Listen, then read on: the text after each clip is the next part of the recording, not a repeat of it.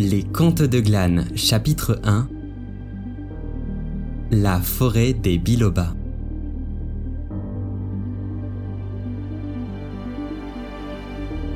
Il était une fois une île.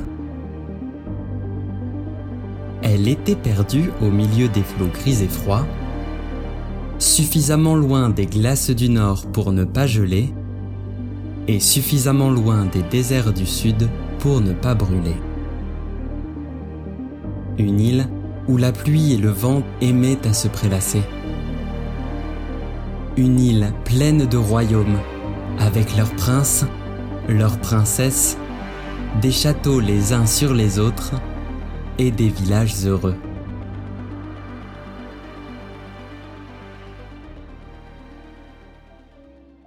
Dans cette île se trouvait le royaume de Glane. Un petit royaume sans beaucoup d'histoire.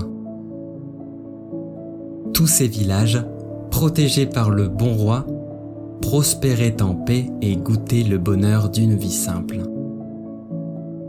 Dans un coin du royaume, au cœur de la forêt des Bilobas, on trouvait le petit village de Jinko, toujours en fête.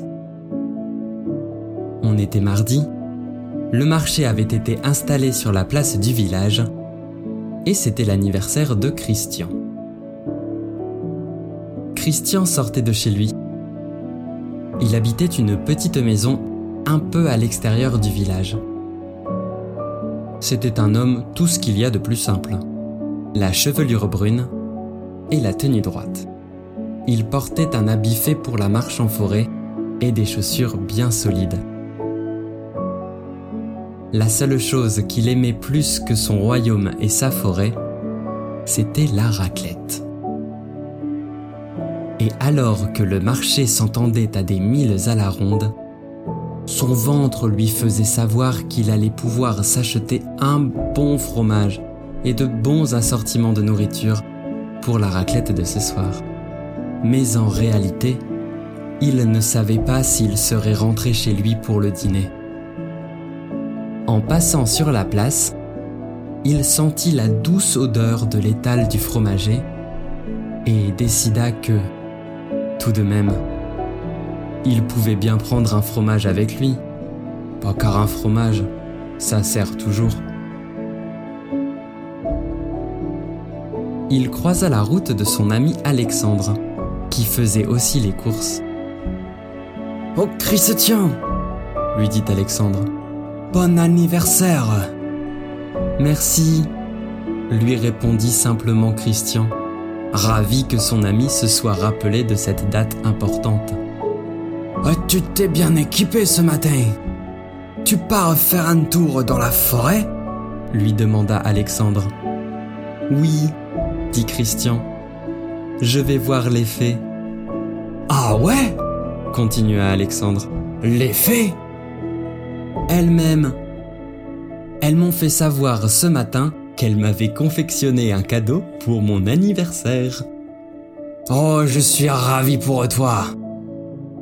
Alexandre souriait, la bouche remontait jusqu'aux oreilles. C'est vrai que tu te donnes beaucoup pour le bien-être du village et de la forêt. C'est normal qu'elle te récompense. Oh oui, répondit Christian un peu pensif. Moi, je pensais que c'était juste un acte de gentillesse, pas une récompense. Ah, ça m'étonnerait, dit Alexandre. Les fées ne font jamais rien d'inintéressé.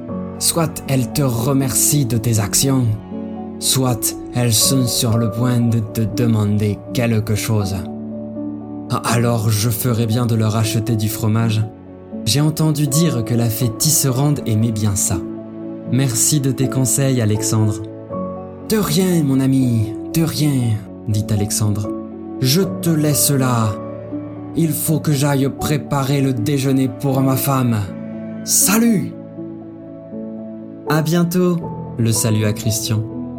Les deux se connaissaient depuis bien longtemps et Christian était ravi des conseils de son ami il acheta un bon roquefort. Quitte à offrir du fromage, autant offrir un vrai bon fromage bleu. Il était sûr que les fées aimeraient. Il prit aussi un fromage plus léger qu'il pourrait manger sur la route. Il paya le fromager quelques pièces d'argent et prit la route de l'Est qui s'enfonçait vers le cœur de la forêt des Bilobas.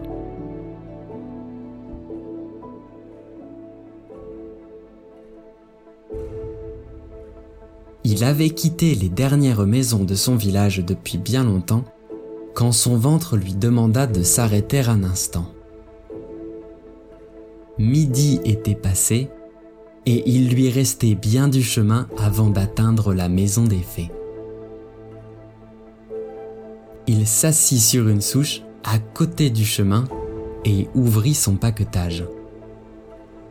Il prit son fromage et se mit à manger, en laissant son esprit partir vers les fées.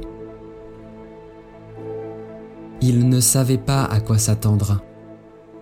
Il pensait sérieusement que les fées voulaient simplement lui offrir un cadeau d'anniversaire. Après tout, on disait qu'elles étaient gentilles et protégeaient la forêt par bonté.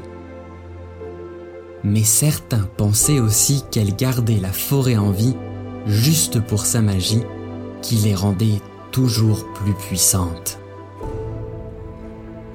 Christian, lui, savait que c'était faux. Mais les mots d'Alexandre le faisaient réfléchir. Oui, après tout, il avait peut-être été naïf, et les fées le remerciaient juste de ses services pour la forêt. Ou alors, elle s'apprêtait à lui demander quelque chose. Mais quoi? Il n'était qu'un simple homme d'un petit village au cœur de la forêt. Non, non, c'était sûr qu'elles ne lui demanderaient rien de dangereux, car elles auraient fait appel au roi. Il venait toujours en aide aux magiciens. Les fées, elles étaient des magiciennes en quelque sorte, non?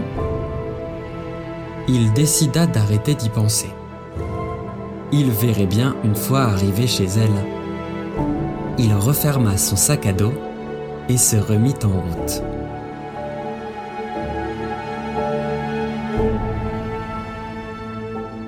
L'après-midi était bien avancé quand Christian aperçut un nouveau paysage. La magie des fées avait rendu la forêt bien plus fournie, si bien que l'ombre était épaisse et noire. Au loin cependant, il distinguait une forte lumière. C'était une clairière sans aucun arbre L'absence de feuilles faisait rentrer toute la lumière du soleil et éblouissait Christian, habitué à l'ombre de la forêt. En se rapprochant, Christian vit qu'il y avait une petite maison simple au centre de la clairière, entourée de feuilles et de mousse. Elle était allongée là, sans étage. Sur son toit, il y avait une petite cheminée qui tantôt crachait une fumée rose, tantôt crachait une fumée bleue. Enfin arrivé, Christian se rendit compte que la porte, tout comme la maison, portait de petites gravures. Il ne savait pas trop si c'était des dessins ou une langue qu'il ne connaissait pas. Christian prit le heurtoir dans sa main et frappa à la porte. Il eut à peine le temps de frapper un seul coup que la porte s'ouvrit en grand et les trois plus belles fées qu'il n'ait jamais vues le regardaient en souriant. Bienvenue, Christian. Bienvenue dans la maison des fées de la forêt des Bilobas. Dirent-elles en chœur. Je suis la fée Télacée, dit celle de gauche, qui portait une robe ornée d'or et d'argent avec une couronne de fleurs sur ses cheveux blonds ondulés. Moi, je suis la fée des devoirs, dit celle du milieu, dont la robe était faite de plumes multicolores venant de toutes sortes d'oiseaux différents. Et je suis la fée la vaisselle, dit celle de droite, qui avait sur sa tenue une incroyable quantité de petites poches pleine de fioles remplies de poudres étranges et de liquide brillant. Entre donc, reprirent-elles toutes ensemble. tu es ici, chez toi. Le temps que Christian met un pied dans la maison, les fées s'étaient déjà remises à leurs affaires. Ils n'avaient jamais vu de personne qui pratiquait la magie avant et ils s'étaient imaginé énormément de choses d'après les histoires qu'on racontait dans le village. Ils s'étaient attendus à rencontrer de vieilles fées sages et calmes, prenant du thé à la chaleur d'une cheminée en compagnie des animaux de la forêt. Mais l'exubérance de la jeunesse, la douceur et l'étincelle de la curiosité, jamais il n'aurait pensé voir ça ici. D'un coup, les fées se retournèrent vers lui, Bon anniversaire dirent-elles en chantonnant, souriant de plus belle. Elles tenaient un cadeau, un paquet richement emballé dans un tissu bleu. Nous découvrirons le contenu du paquet, tout comme la suite de l'histoire, dans le chapitre 2 des Contes de Glane, intitulé La Reine des Sorcières.